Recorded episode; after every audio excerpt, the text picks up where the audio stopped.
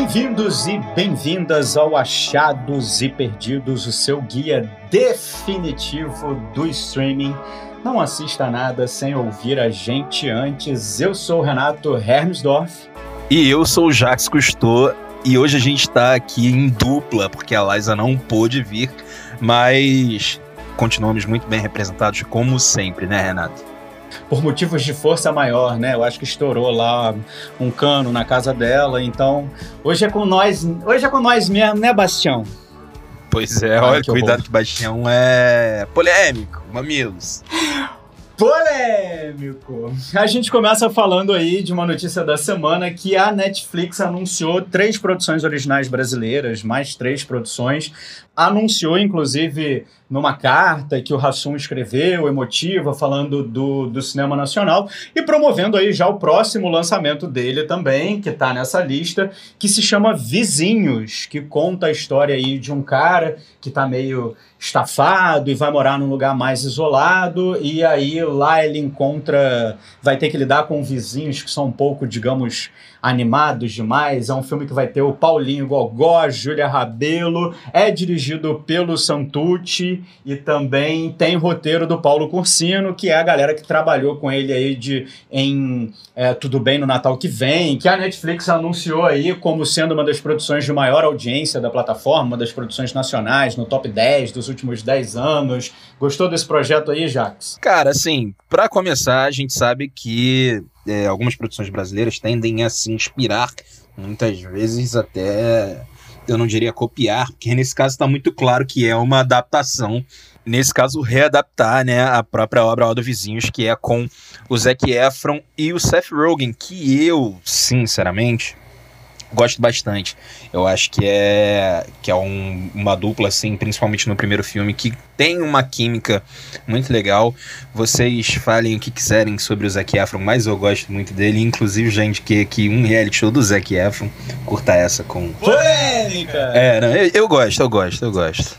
Ali memória afetiva. Não, mentira, não é memória afetiva, porque vão falar que eu gostava de High School Musical. Sem problema algum gostar de High School Musical também, tá? Mas, enfim, é, é um filme de comédia, assim, que, que é muito bom, mas não é uma história é, original, né? Eu acho que a gente podia perder um pouco aí dessa dessa mania de virar lata de fazer coisas que já foram feitas, de refazer, né? Assim, o Leandro Hassum, ele é um cara que tem poder e, e, e ele tem um alcance muito grande para entrar em projetos originais. Mas a gente vê que, que em certos momentos é só uma repetição de formas que eu sinceramente não acho que, que vale tanto a pena, sabe? Eu acho que ele tem potencial para fazer coisas originais, sim. É, lembrando que até o mesmo o, o Tudo Bem no Natal que vem, que é um filme que a gente falou aqui, entrevistamos ele, inclusive o próprio Rassum nós entrevistamos. Se vocês quiserem, voltem lá atrás no programa e, e, e escutem como foi a entrevista. É, também é um, um, assim, uma reciclagem de formatos que muitas vezes se mostram um pouco desgastados, né? Eu me pergunto ali se, se assim, o primeiro Vizinhos é de 2013 a 2014, se não me engano, já tem bastante tempo. Um filme como Vizinhos, aquele lá hoje não é tipo muito politicamente incorreto, mesmo que tenha se passado aí não tanto tempo, sei lá, oito anos, oito, nove anos. É, não tem como saber, né? Muito menos vendo o filme aí, é, sem ver o filme que foi anunciado agora, então tá longe desse filme tá pronto. Mas enfim, assim, é um trio ali, o Rasson, o, o Paulo Cursino no roteiro e o Santucci na direção, que fez, por exemplo, o, o Candidato Honesto, que é claramente, abertamente dito por eles, inspirado em O Mentiroso, né? Dessa vez aí, pelo menos, eu acho que eles estão usando até o mesmo título, mas não tem como a gente saber como é que, como é que vai ser esse projeto. É, é, é, exatamente porque mais detalhes não foram divulgados, né? Tem um outro projeto aí que é a estreia na direção do Silvio Guindani, chamado Casamento à Distância, com o Dan Ferreira e a Dandara Mariana, vivendo um casal que, às vésperas do casamento, começa ali a discutir a relação. E tem também o primeiro filme de ação, 100% de ação brasileiro, original, Netflix, chamado Carga Máxima. Esse não tem elenco, não tem nada, não foi divulgado nada ainda.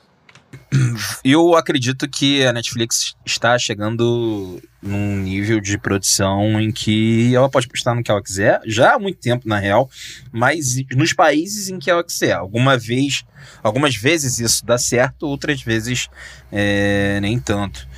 Eu, eu gosto muito dos filmes de ação da Netflix, da maior parte deles, mas a gente vê muita tragédia também. Então, vamos ver aí como é que vai ser. Assim, é, gente para investir e fazer filme de ação bom, a gente tem, sabe? A gente tem grandes filmes de ação. É, até o Tropa, o Tropa de Elite sempre serve como referência quando a gente fala de ação no Brasil. é inegável e é totalmente compreensível do porquê, porque ele tem uma função social maior. Mas a gente tem aí Dois Coelhos também. A gente tem vários outros filmes de ação no Brasil que, que tem um, um, um cenário bom para isso. É, vamos ver como, como vai ser, né? O que, que você acha especificamente. Ah, lembrando, é, a Dandara Mariana, que é do Casamento à Distância, ela é, sei lá, eu acho essa mulher deslumbrante, eu acho ela uma, uma grande atriz, assim, que ainda não teve é, muitas chances de mostrar completamente o seu talento e eu acho que essa pode ser uma oportunidade, porque eu ainda vejo ela muito presa às novelas, né? E nunca num, num num papel ali de absoluto destaque, porque a gente sabe que o Brasil é, e a, o audiovisual no Brasil, não só no Brasil, mas no mundo, é muito racista, né? E ela é preta e muito orgulhosa de ser preta.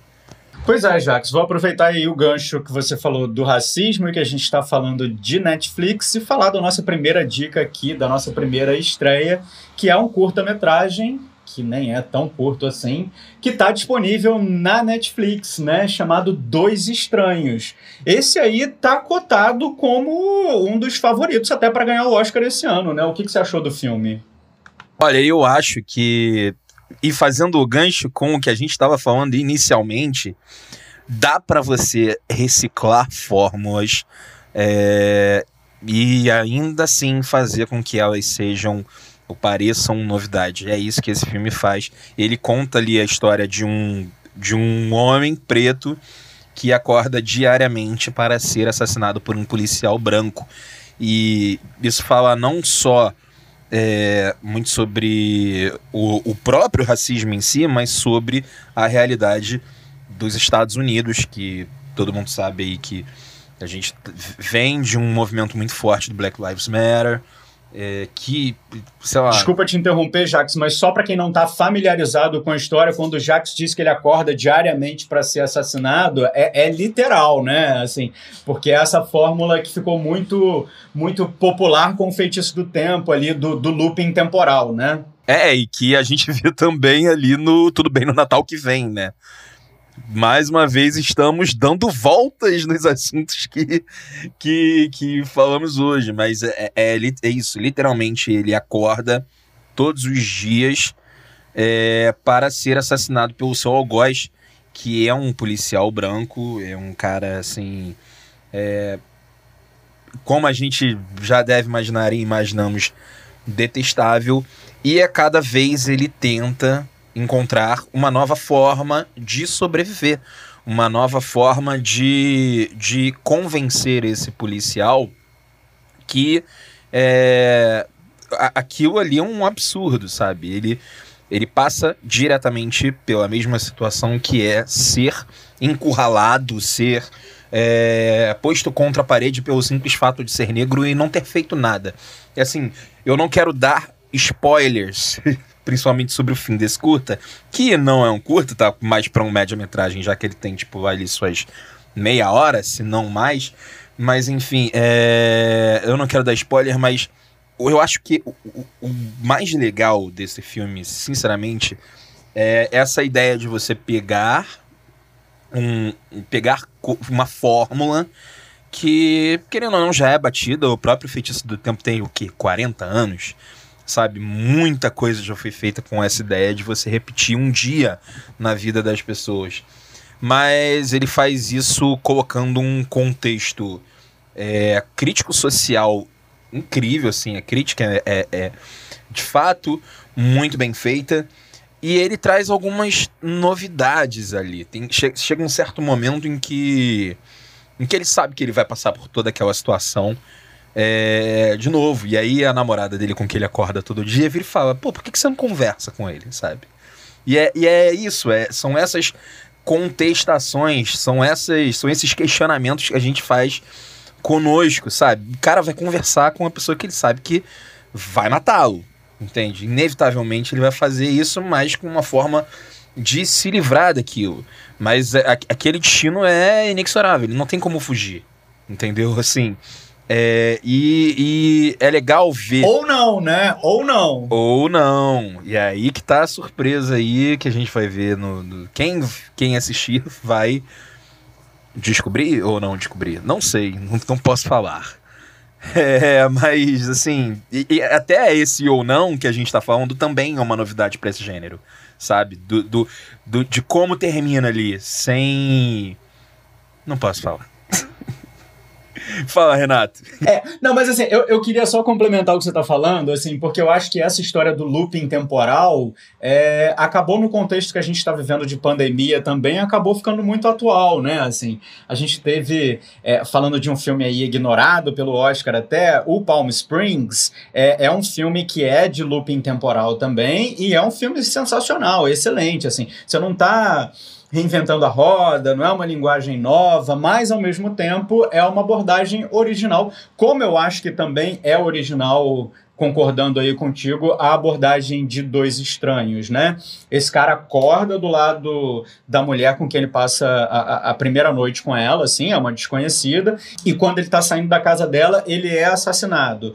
E aí que vem o looping, né? É, a, a tendência é que sempre, que ele não consiga se livrar dessa situação, e aí que tá a crítica social, né? Que foi assim, claramente, abertamente inspirada, inclusive, no assassinato do George Floyd. Então, eu acho que isso, isso também é outro ponto muito favorável do, do filme, né? O filme tem duas. tem dois finais, digamos assim, sem entregar nada aqui, mas ele tem dois pontos de virada muito importantes. E assim, num dado momento, eu fiquei pensando, eu fiquei me questionando, assim, antes do final, final mesmo, é, se o filme, supostamente com uma mensagem de esperança, é, não seria uma realidade é, não crível, assim. Eu fiquei pensando, ah, isso não aconteceria de forma nenhuma. E aí ele dá uma outra reviravolta, né? Assim, então acho que ele trabalha muito bem ali com a cabeça do espectador nesse lugar, né?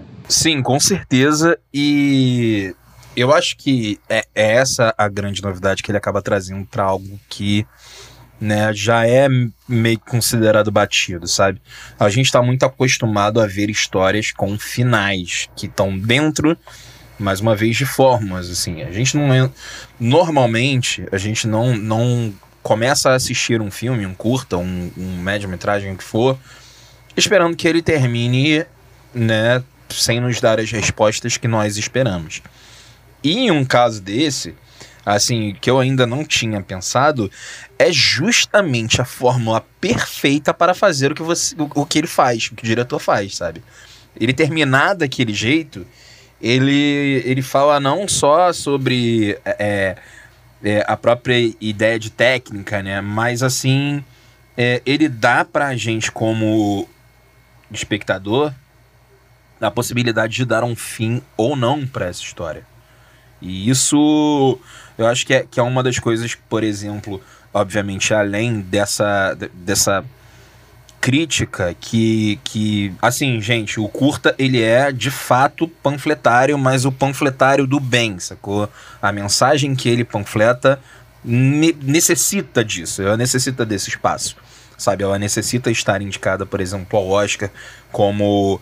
É, é, vem sendo há um tempo, o, o, esse tema vem sendo discutido no Oscar, até com Infiltrado na Clã, é, 12 anos de escravidão, a gente vê o, o, o Selma, que também foi indicado é, em, em, anos anteriores, né? Moonlight, sabe? E, esse tema é muito sensível é, socialmente. Esse ano tem o Judas contra o Messias Negro, também tem, de uma certa maneira, lá também o, o a voz suprema do blues, tem uma noite em Miami, é, é uma temática que tem, tem ganhado força aí, e ainda bem, isso é bem-vindo, né? Sim, sim, sim. E eu acho que sim, é um dos temas da década, né? Assim, que, que muitas décadas têm seu tema. Eu lembro que, que assim, na década de 90, ao final da década de 90, começo da, da década de 2000, era tudo muito baseado em tecnologia, de falar sobre tecnologia, de onde o mundo ia chegar com a internet, etc, etc. E isso vai mudando, sabe?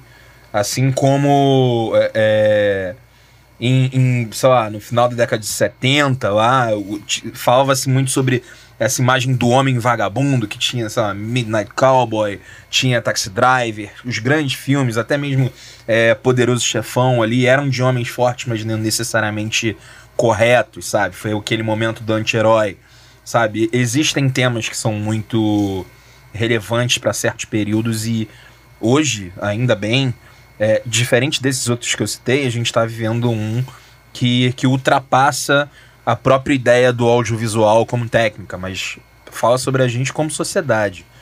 E, e, e assim, filmes como esse são necessários. Eu acho que ele tem pô, grande, grande, grande chance de, de, de ganhar por ser algo barato, mas ao mesmo tempo em que barato é bem feito.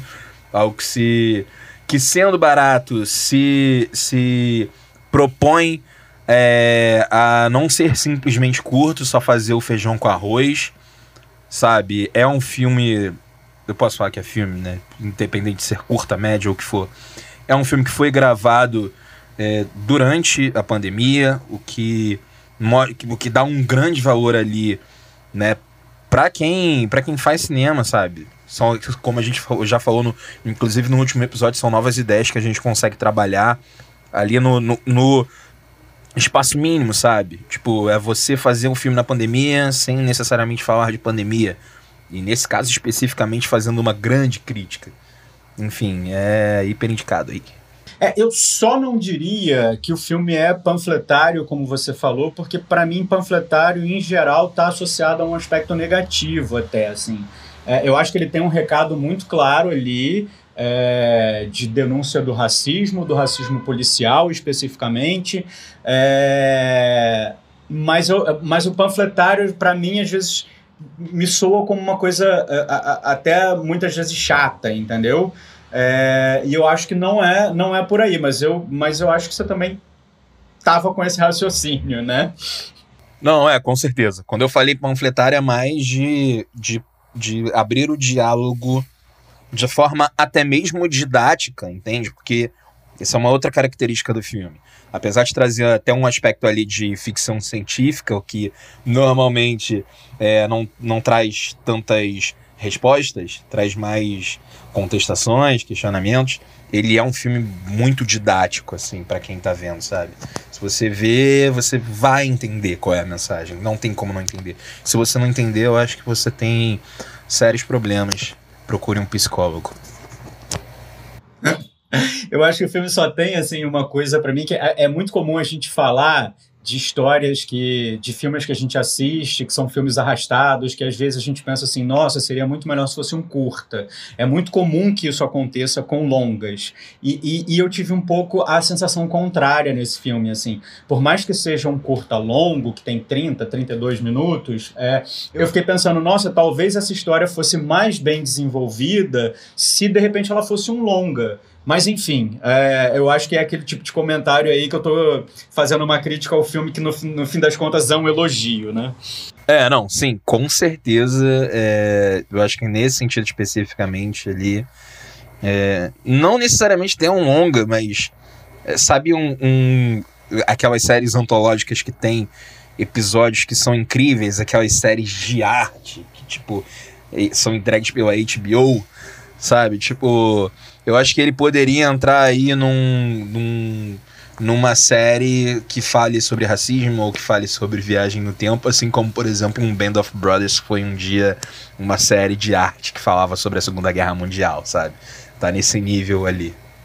É isso, gente. Dois Estranhos, curta, que está disponível na Netflix, indicado ao Oscar, e não só isso, mas um dos favoritos aí, é, talvez o favorito, para ganhar o Oscar de melhor curta esse ano.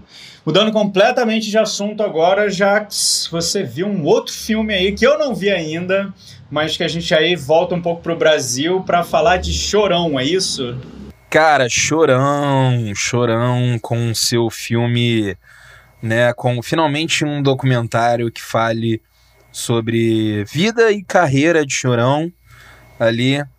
O nosso querido líder da, da do Charlie Brown Jr., né? Ele é, não, era não só o líder, mas ele era o Charlie Brown Jr. e a gente descobre isso assistindo esse documentário que eu acho que demorou muito para sair, assim. É, até pelo, pelas cenas que a gente vê lá, a gente sabe, é, é, visível que esse filme foi. Ele foi concebido há muito tempo atrás e talvez até mesmo não tenha sido lançado pela morte de outro participante do, do documentário que é o Champion. Para quem é, não sabe, não conhece, o, o, o Chorão é, ele teve uma overdose em 2013, né? E ele tava voltando com a banda com o Charlie Brown Jr. E aí o, os, e com a sua amizade também com é, o Champion. E o Champion acaba, depois que o Chorão morre, acaba se suicidando três meses depois.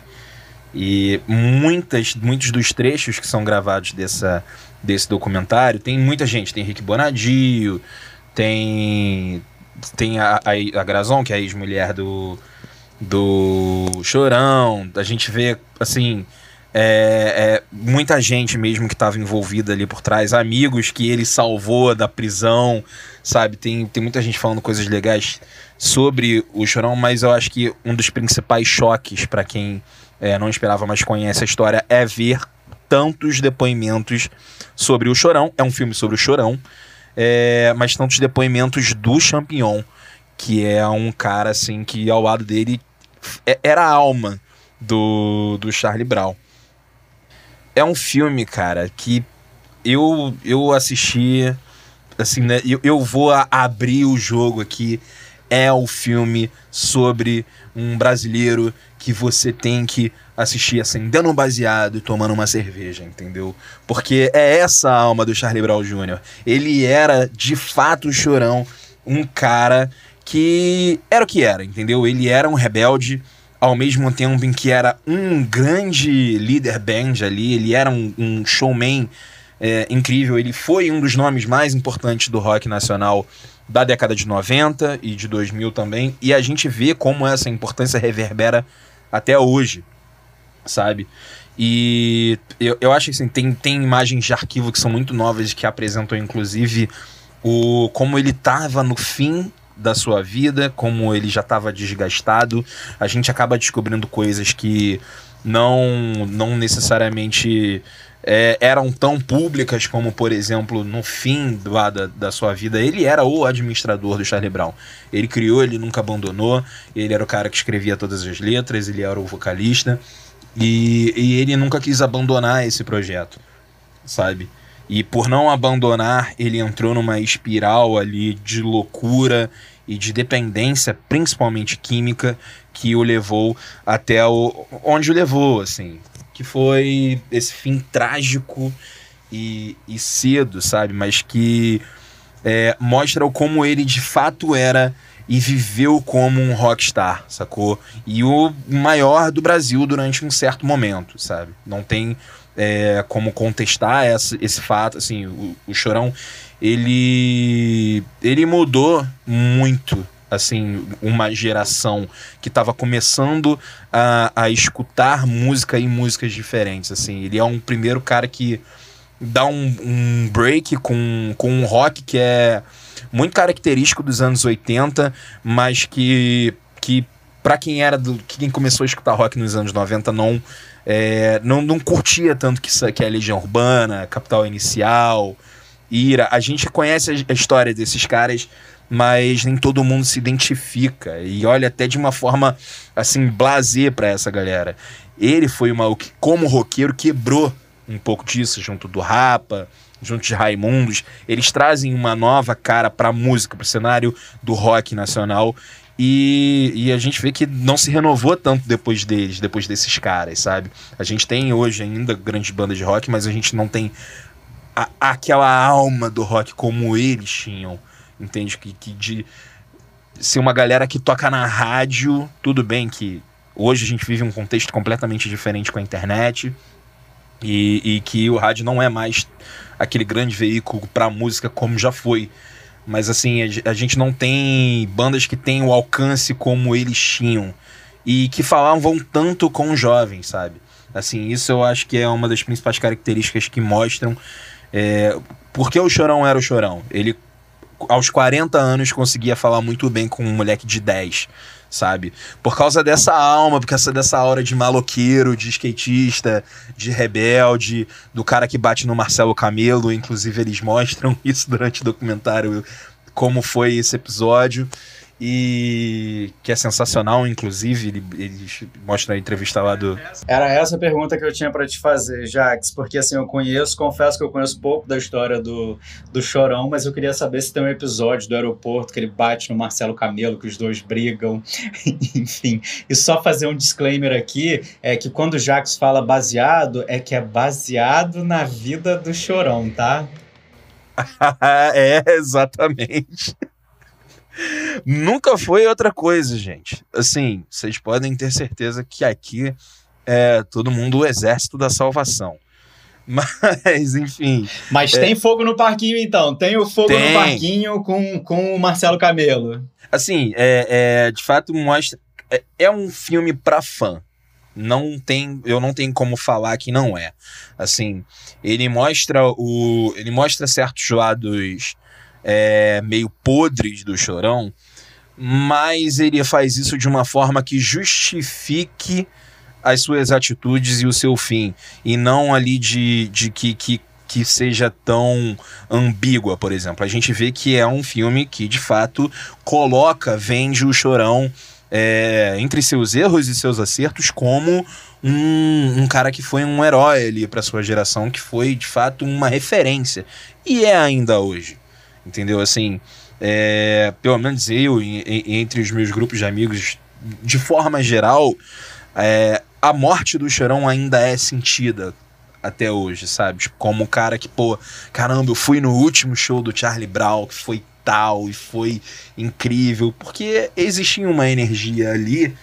É, não só de, de do, do próprio rock que traz essa liberdade e ao mesmo tempo essa rebeldia, mas existia de fato uma identificação de pessoas que estavam crescendo ouvindo uma mensagem que apesar de fora do palco ser muito polêmica como como figura, ali em cima era de muita valorização, entende? as letras do Charlie Brown até hoje elas trazem é, algumas sim seus seus lados violentos, mas de forma geral, é, elas dão aquele up, assim, no humor para quem gosta, sabe? E tem, tem cenas que são muito legais, assim.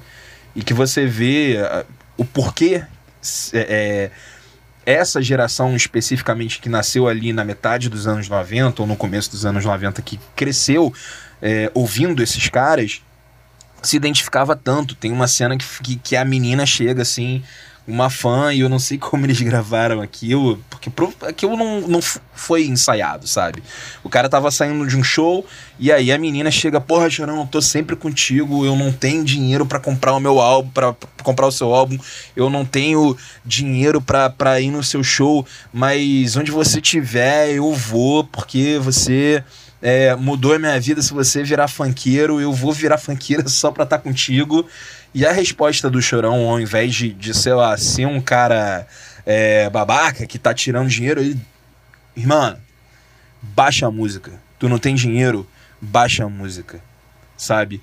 Use coisas e ame as pessoas. Acho que é essa frase especificamente. Não lembro literalmente qual era a frase, mas era ame as pessoas e use as coisas, sabe? Não tem dinheiro, baixa a música. Não tô nem aí se você vai pagar ou não o meu disco. Eu quero que você escute a minha música, que você seja atingida por ela. E é muito disso, assim. A gente vê que, que como Charlie Brown, é, ele tinha muito dinheiro, mas ele não estava necessariamente ligando pro dinheiro, sabe? Ele, ele se importava muito mais com a mensagem que ele passava. E isso é incrível de ver como pessoa, como personagem. Enfim, de fato, o Xarão era essa personalidade, era uma força da natureza. É, esse filme, como eu disse, tem. Existe. É, é, um daqueles documentários que tem um choque no final, assim. E falar isso não é um spoiler. A gente vê o Champion falando sobre o Charlie Brown e sobre o Chorão o, o, o tempo inteiro. A gente vê que, é, que aquela entrevista ali, a gente entende que é, aquela entrevista foi muito importante para ele, foi, foi muito emocionante. E a gente termina com um choque é, na tela dizendo que o, o campeão se matou uma semana depois de ter dado a entrevista que é passada durante o documentário inteiro. É, é, e é muito legal, assim, eu acho que é um documentário muito respeitoso para não só para a própria memória do Chorão, mas para a memória de, de todo mundo que está envolvido ou que esteve envolvido ali ao redor desse cara, sabe? Isso é, é como eu já disse, repetir também, é um filme de fã. Se você não conhece a história de Charlie Brown, você vai descobrir, você vai descobrir quem foi esse cara, é, quem, o que ele transformou na cultura do Brasil, tudo que ele fez. É, é, um filme que as pessoas estão gostando e estão vendo quando estreou, acho que foi durante três dias o filme mais assistido do Brasil. Né? Existe essa, essa, essa notícia aí quinta, sexta e sábado da semana passada, no caso. É, mas é um filme de fã. Se você for fã do Chorão, se você foi fã do Charlie Brown, se você viveu isso, é imperdível. E, e assim, é, é, é o tipo de experiência que a gente se emociona demais vendo. Então aí, recomendadíssimo. Está no YouTube e em outros serviços como NetNow, tipo de aluguel de streaming, né? Mas tá no YouTube, veja no YouTube. Só tava faltando essa informação, já deu para perceber que Jax é fã de Charlie Brown Jr., defendeu muito bem o filme agora. E esse é o momento que a gente vai para as nossas dicas aí dos pipocas do NDFs, o nossas dicas de filmes e séries, comunidade que tá bombando aí, tem uns grupos no Instagram, se inscreve lá, Netflix está participando. Na ausência de Liza Zanetti hoje, a nossa indicação é dupla. Não é isso, William? Diz aí. Olá, meu nome é William Venan, moro no Rio de Janeiro, sou cientista político, faço parte do grupo Pipocas NDFs e venho aqui recomendar o filme Manx, que é inspirado na obra-prima do Orson Welles, né, Cidadão Keynes, que conta a história do bastidor do, da construção do filme, é um filme do David Finch e é a grande pedida aí da hora, tá na plataforma da Netflix, super recomendo. E em série eu recomendo a série Succession da HBO, que é uma série que fala sobre uma relação de poder maravilhosa também. Um elenco brilhante e ganhador já do, do Emmy do ano passado e aguardando aí a terceira temporada. Existem duas temporadas maravilhosas, super recomendo aí Mank e Succession.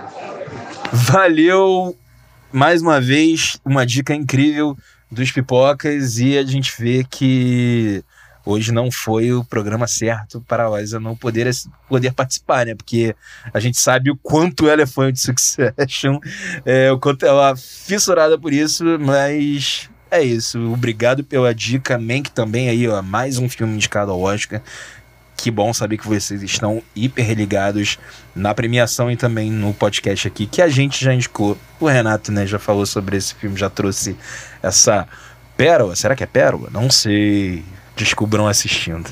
Pois é, Succession eu descobri tardiamente, comentei isso aqui já no podcast, é uma série que eu amo.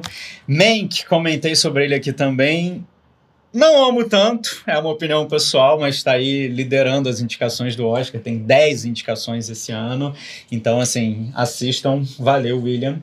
E agora a gente se encaminha para aquele momento final que são as dicas dos perdidos, aquilo que tá ali disponível no streaming, você de repente conhece o título, mas não sabe onde tá, ou de repente nunca ouviu falar desse filme ou dessa série. Então, Jax, diz aí o que, que você traz pra gente essa semana.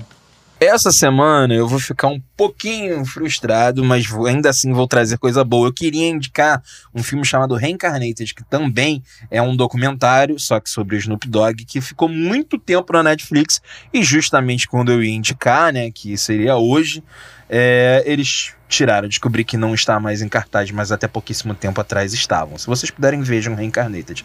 Mas a dica de hoje, que está sim... Aquele Miguel da indicação, aquele Miguel da indicação. É, né? não, não. Ah, hoje é minha vez de fazer. Quem aplica essa técnica é sempre você, Renato. Então, não venha reclamar no meu ouvido de indicar duas coisas. Mas você vai falar de outra, não vai? Você não vai falar Vou, de outra? claro. Você não vai dar duas dicas? Vou, claro, mas aí eu já falei. Então, veja, por isso que eu falei. A primeira é Miguel, a segunda é pra vejam valer. os dois, se possível. a segunda é Straight of Compton. Eu não poderia fa é, não falar de filmes musicais, né? E o, o Straight Outta Compton, na verdade, essa, esse é o, o nome certo, Straight Outta Compton, que está na Netflix, conta aí a história do NWA, que é um é o maior grupo de gangsta rap de todos os tempos, né? E é de lá que saiu o, o próprio Dr. Dre como um grande nome, o Easy A, que é um grande nome também do, do rap já falecido há muitos, muitos anos, o Ice Cube, é a galera que tava ali no começo com o próprio Snoop Dogg. E é um filme. É um filme muito legal, assim. É, é- ele não é um, um documentário, ele é um filme atuado, né? Ele é um drama, mas baseado aí na história dessa banda que fez, fez muita coisa pela música preta, algumas boas, outras nem tanto, é, que de fato causou uma, uma revolta assim na Califórnia quando isso é um, é um momento muito específico da música mundial que eles tinham uma música chamada Fuck the Police é, foda-se a polícia né e em certo momento a polícia falou que se esses caras tocassem essa música num palco Jax hoje tá sem censura, sem gente. censura. Sem censura pro Jax hoje. Hoje, hoje é... é. é drogas e rock and roll. Só tá faltando sexo, mas é, isso vai ter que ficar pro final de semana, de repente. mas enfim. É, é, e rolou essa situação aí que gerou de fato uma revolta na Califórnia pelos direitos negros. Assim, é, é um, é um, é um proto-projeto do Black Lives Matter, só que de forma muito mais violenta, como deveria ser naquela época, que de fato eram muito menos vozes e muito menos direitos, então tinha que ser na porrada mesmo. E mostra essa história, é um filme bem atuado, é um filme bem dirigido, e é, para quem gosta de rap, assim como quem gosta de rock, tem que ver o documentário do Chorão, quem gosta de rap tem que conhecer Straight Outta Compton, disponível na Netflix. Gente, eu adoro ganchos, né? Eu acho que como jornalista, assim, você ter um gancho para puxar outro assunto é sempre uma coisa legal, assim. Então, o, o Jax já fez esses dois ganchos aí de, de produções musicais para falar hoje, né? Então, eu queria aproveitar o gancho da fala dele, só do título do perdido dele, e dizer que É uma cidade dos Estados Unidos, da Califórnia, né? Que tem muito a ver com Them, que é uma série que estreou no Prime Video essa semana. São 10 episódios, eu só vi 5, então eu não me senti à vontade hoje. Tava discutindo aqui com o Jax antes do programa começar. Eu queria falar sobre a série, mas não me senti à vontade, porque eu só vi 5 dos 10 episódios. Então, assim, é, eu pretendo assistir os outros. E depois você me chama de oportunista, Renato. Total. Assim, o gancho é oportunidade, Jax. Então me, me deixa agora, entendeu? Então eu só queria aproveitar para dar um spoiler do que eu pretendo falar na semana que vem, que é Dem, que é assistir os cinco episódios que faltam e falar na semana que vem. Mas enfim, assunto pra semana que vem, só tô dando aqui um spoiler. É, o que eu escolhi como perdido para hoje aqui para indicar para vocês é um pouco inusitado, que é uma novela brasileira que tá disponível no YouTube de uma influencer, assim. É, o nome dela é Faela Maia, é uma atriz trans de Jaguaribe, que é, faz parte, de, faz parte do, do Ceará. E ela é uma, uma atriz que foi estudar na capital, pra, pra, foi estudar artes e, e, e ficou cinco anos ali, se sentiu meio frustrada, voltou para a cidade dela, para a cidade pequena. E aí, depois de um tempo assim, sem sucesso na capital, ela resolveu fazer uma novelinha ali com a família dela, com os amigos da rua. É uma coisa bem assim, tosca, e tosco aqui eu estou usando como um elogio, porque tosco é a linguagem e isso torna a série ainda mais engraçada, além do texto, que é o texto da Faela Maia. Procurem ela, é Faela, F-A-E-L-A, e o Maia é com, com Y. Então, assim, ela criou toda uma estrutura de novela aí. O UOL fez matéria com ela, chamando ela de a Janete Claire da internet. Maravilhoso isso. Ela tá com mais de 3 milhões de seguidores, assim. E a novela, assim, brinca muito com os clichês. Tem as vilãs super caricatas, assim.